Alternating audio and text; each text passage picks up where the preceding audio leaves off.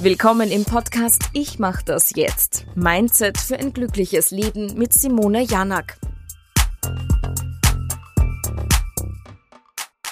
Dieses kleine Hamsterrad. Es klingt so klein, aber wir befinden uns viel zu oft darin und das macht uns unzufrieden. Und darum geht's im heutigen Podcast. Liebe Simone, wie können wir denn raus aus diesem Hamsterrad? Ja, das klingt so süß. Ne? Man stellt sich gleich vor, wie der Hamster da drin rennt und er macht das ja auch bewusst. Das ist ja das Interessante. Also der Hamster an sich, der möchte ja rennen. Ob das jetzt in einem Rad besonders sinnvoll ist, das lassen wir jetzt mal dahingestellt. Aber er macht das ja bewusst. Das ist seine Entscheidung. Da sind wir schon beim wichtigsten Punkt angekommen. Das Bewusstsein. Also wir dürfen uns erstmal bewusst machen, dass wir in einer Art Hamsterrad überhaupt drin sind. Und das ist besonders schwierig, wenn der ganze Alltag einem Hamsterrad gleicht.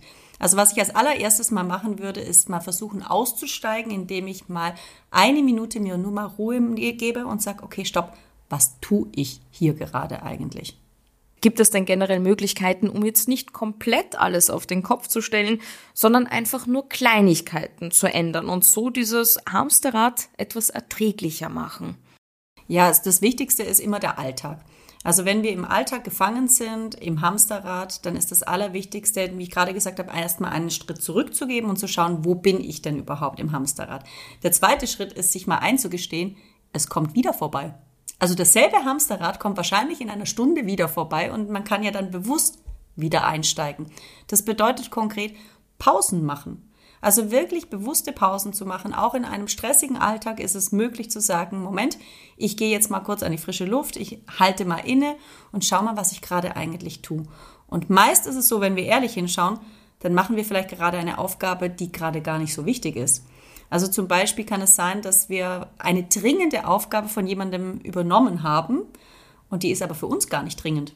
Und da mal zu sagen, stopp, äh, nein, ich habe jetzt eigentlich andere Prioritäten und ich möchte diese zuerst machen, das ist schon ein Schritt aus dem Hamsterrad raus. Also das Bewusstsein über das, was ich gerade tue.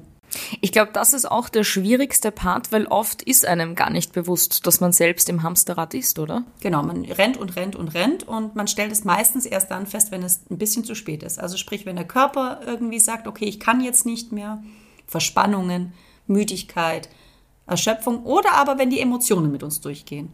Also so das Gefühl, äh, ich, ich kann nicht mehr im Sinne von Ohnmacht oder teilweise vielleicht sogar Wut, das ist auch ein Zeichen, dass da gerade irgendwas nicht passiert, nicht so gut ist, wie es sein sollte. Und das Gefühl, im Hamsterrad zu sein, sind wir auch schon gewohnt. Mhm. Also wir kennen es teilweise nicht anders. Also ich kann mich noch gut erinnern, als ich bei L'Oreal gearbeitet hatte, da war es so, wenn ich um Freitag um 18 Uhr gegangen bin, dann hieß es, hast du einen halben Tag frei. Also das ist eine reine Gewohnheit, bereits über die normale Arbeitszeiten hinweg zu arbeiten und ich habe das gar nicht mehr in Frage gestellt. Aber um jetzt nicht zu warten, bis es zu spät ist oder sogar in einem Burnout zu landen, was sind denn Anzeichen, dass man sich tatsächlich in einem Hamsterrad befindet? Also der Körper ist auf jeden Fall immer das beste Zeichen. Also wenn der Körper sagt, ich bin erschöpft und das schon am frühen Morgen, wenn ich Kopfschmerzen habe oder Kieferschmerzen. Also der Körper ist ein super Zeichen, dass irgendwas nicht stimmt. Innere Unruhe könnte so ein Thema sein. Also wenn ich das Gefühl habe, irgendwie, ich bin permanent innerlich angespannt, ich bin nervös, obwohl es eigentlich gar keinen wirklichen Grund dafür gibt. Wenn ich den Eindruck habe, dass all die Arbeiten, die auf mich zukommen, egal ob das jetzt privat ist oder beruflich, ich gar nicht mehr schaffen kann, also Stichwort Überforderung, All das sind bereits Anzeichen, dass ich im Hamsterrad drin bin und es wirklich Zeit ist, mal sich zurückzulehnen und zu schauen, was ist jetzt wirklich wichtig. Und was sind deine Tipps, um gar nicht erst ins Hamsterrad zu kommen? Ich denke, das Wichtigste ist erstmal rauszusteigen. Also ich glaube, die meisten sind tatsächlich drin und erstmal auszusteigen und zu erkennen, dass ich drin war. Wenn ich das gemacht habe, dann kann ich meine Gewohnheiten neu aufbauen. Dann kann ich sagen, okay, was, was hilft mir, um gelassen zu sein? Eine gesunde Morgenroutine.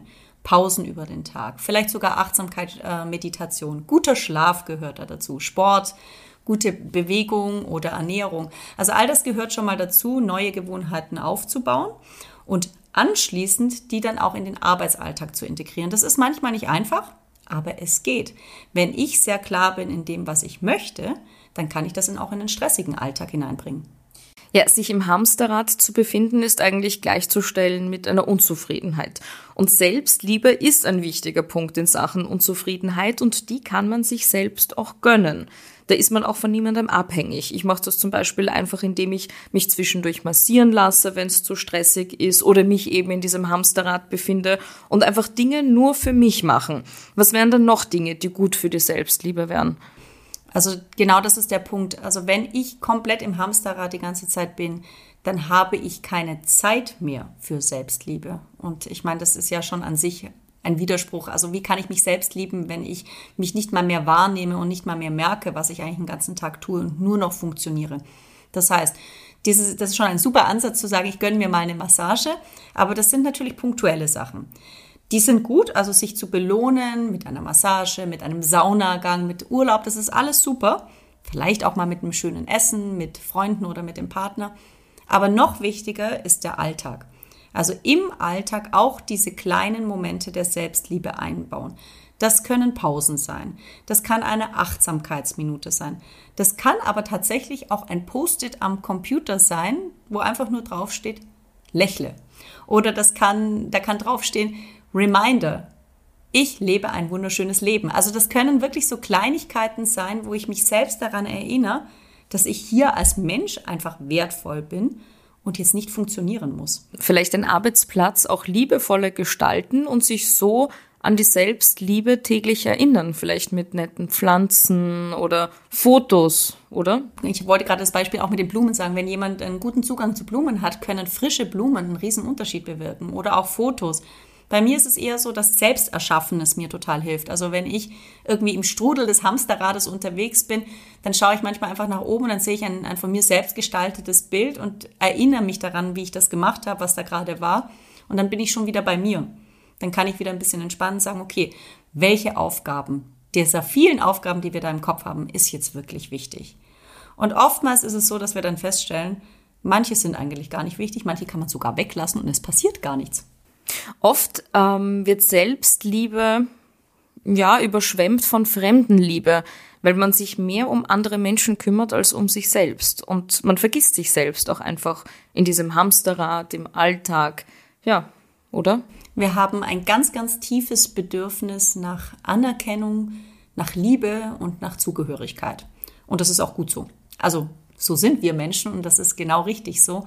Allerdings führt das natürlich dazu, dass es sehr häufig der Fall ist, dass wir vor allem für andere da sind.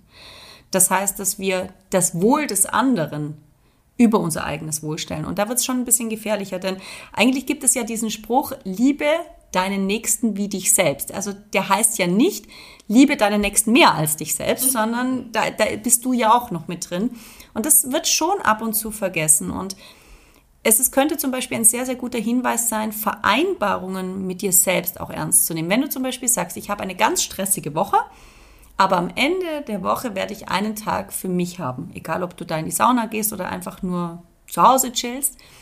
Und dann kommt aber irgendjemand und du sagst, na ja, so wichtig war es ja nicht, ich werde jetzt trotzdem beim Umzug helfen. Nimm Vereinbarungen mit dir selbst auch ernst. Denn meistens sind wir wunderbar zuverlässig, wenn es um Vereinbarungen mit anderen Menschen geht, aber nicht, wenn es um die mit uns selbst geht. Und das ist auch ein Riesenschritt zur Selbstliebe. Sich selbst ernst nehmen. Und ernst nehmen bedeutet auch, wenn ich das Gefühl habe, dass ich mich jetzt zum Beispiel abgrenzen sollte, mal Nein sagen sollte, das ernst zu nehmen und das auch durchzuziehen. Warum sind wir Menschen denn so, dass wir anderen, fremden, Freunden eben nicht absagen wollen, aber uns selbst sofort. Naja, da liegen wir wieder bei der Anerkennung. Wir haben immer ein bisschen die Angst, dass wenn wir jetzt nicht abs also wenn wir jetzt nicht dabei sind, dass es eventuell schlecht gesehen wird, dass wir als egoistisch dargestellt werden. Und das wollen wir natürlich nicht. Das ist die Zugehörigkeit, die uns da treibt. Aber im Gegensatz ist es ja andersrum. Wenn wir in unserer Energie sind, weil wir auf uns selbst achten, weil wir eben die Selbstliebe wirklich ernst nehmen, dann können wir ja viel, viel besser für andere da sein. Also man muss eigentlich die Anerkennung für sich selbst finden. Ja, die Selbstliebe, die steckt tatsächlich im Selbst. Und natürlich ist das ein längerer Weg. Also Selbstliebe ist sicherlich nicht etwas, was man einfach durch zweimal in den Spiegel schauen äh, und lächeln geschafft hat. Es ist ein Weg, es geht sehr viel um Selbstwert, es geht um Selbstvertrauen, es geht auch um Selbstbewusstsein, also sich seiner überhaupt mal bewusst werden. Aber es ist ein Weg, der sich wirklich lohnt zu gehen. Und Kinder haben einfach diese Selbstliebe, die ist scheinbar angeboren. Warum verlieren wir sie im Alter? Weil wir lernen, uns nicht so ernst zu nehmen. Nimm dich nicht so wichtig, ist eines der ganz, ganz großen Glaubenssätze, die Kinder hören. Nimm dich nicht so wichtig. Teile mit anderen. Du darfst das Spielzeug jetzt nicht nur bei dir haben, klassische Diskussion in einer Sandkiste. Ähm, das, teil doch das Spielzeug mit den anderen. Nimm dich nicht so wichtig. Das sind einfach Dinge, die wir lernen und in der Schule noch viel mehr. Und dann, dann müssen wir Jahrzehnte später wieder daran arbeiten, die Aufmerksamkeit auch wieder auf uns zurückzuholen. Verrückt, oder? Absolut. Es ist immer wieder spannend, wie das ist mit der Selbstliebe. Schön wäre es, wenn wir diesen Umweg erst gar nicht gehen würden. Aber ja, das können wir ja dann als Mütter, Väter oder vielleicht auch als Lehrer anders machen. Selbstliebe macht uns ja nicht nur selbst glücklich. Selbstliebe ist auch wichtig, zum Beispiel in einer Partnerschaft oder in der Familie und eigentlich überall. Also ohne Selbstliebe geht es nicht. Ich bin jetzt kein großer Fan von diesem Satz, ähm, wenn du dich selbst liebst, ist es egal, wen du heiratest. Also ganz so sehe ich das nicht, denn es sind immerhin zwei Menschen, die dürfen auch zusammenpassen in der Energie.